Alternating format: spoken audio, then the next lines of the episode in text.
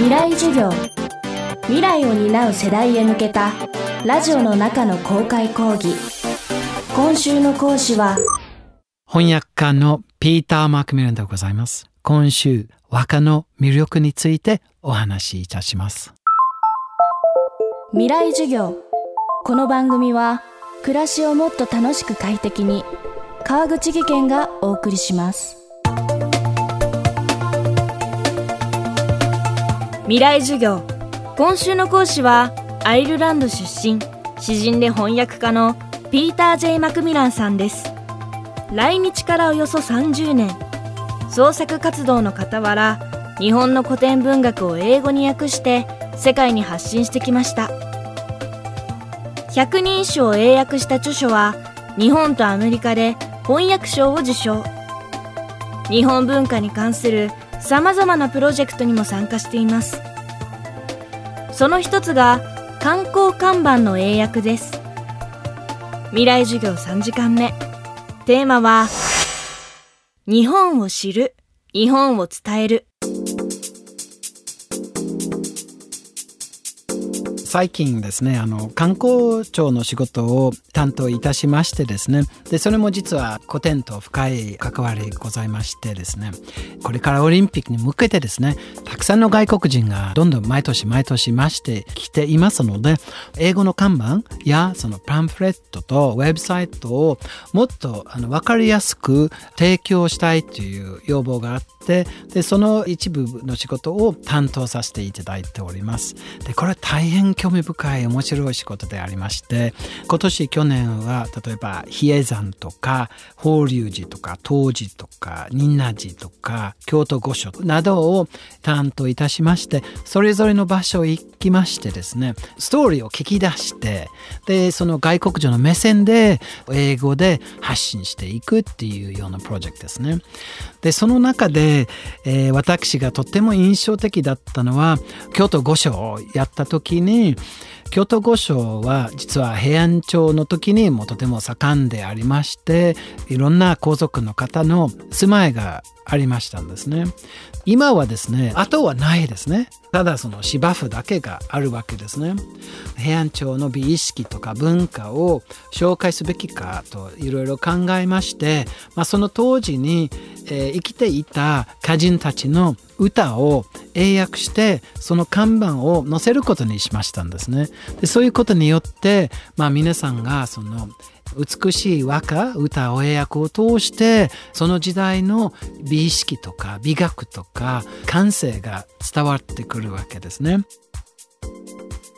またマクミランさんは海外の大学や研究機関で日本文化に関する講演も重ねてきました。そして今年新たなプロジェクトにも加わりました。もう一つはですね紹介させていただきたいんですけども、えー、今年はですねあの国文学研究資料館の、えー、昌平翻訳家として屏風絵とか絵巻物を英訳担当しておりましてですねこの仕事の面白さは絵の中に言葉の遊びをされたりしてるわけですね。例えば7番の歌ですね。あの百人一首の7番の歌ですね「かささぎの歌」がありますね。今から吟じいたしますね。百人一首6番ですね。大友のやかもちですね。かささぎの渡せる橋に置く下の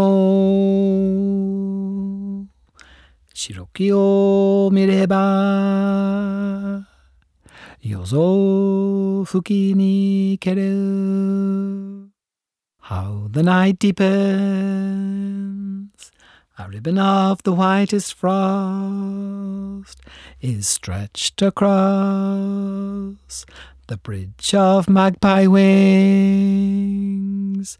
The lovers will cross. この歌はですねそのカササギという鳥が主人公でありますけれどもおそらくその当時ではカササギは皆さん見たことなかったんですね。九州にしかあの育てないらしいんですけれどもただ絵遊びとしてはその当時はすごく流行っていてカササギは実は白と黒のカラスの、えー、親戚の鳥でありますけれども絵の中にはですね屏風絵の中にはえー、傘があってですね。で詐欺という鳥があって。でそれで傘詐欺という遊びをしてるわけですね。これは実はですね言葉遊びですね。同音異語の遊びですよね。傘詐欺。同じ音だけれども全然意味が違う。英語では同音異語は大変少ないですのであんまりそういうような言葉遊びはできないんですね。だけれども日本語は同音異語は多いことによって言葉遊びとか掛け言葉とか言語とかそういうような、えー、美しい大変素晴らしい世界観が生まれるわけですね。言葉遊びと連想は日本文化に欠かせないものであるんですね。日本文化と同音異語の関係を探っていくと先ほど申し上げましたように和歌のが原点であるわけですね。まあ、そういう意味で私から思うのは和歌は日本文化の真の原点と言えるだろうと思います。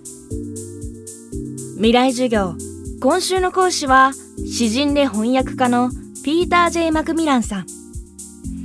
今日のテーマは日本を知る日本を伝えるでした。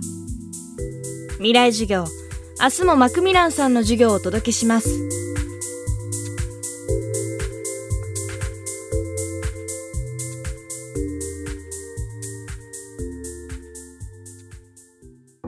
川口技研。